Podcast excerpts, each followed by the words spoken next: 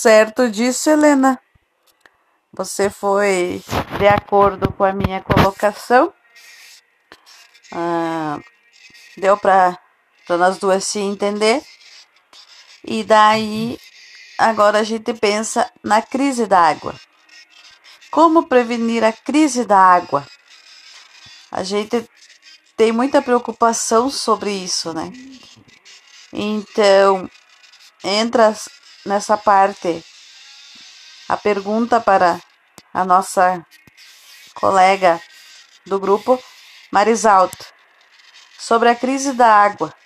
Como devemos preservar a água? Como devemos controlar para que ela continue sendo bem cuidada, tratada e para cuidados da nossa saúde?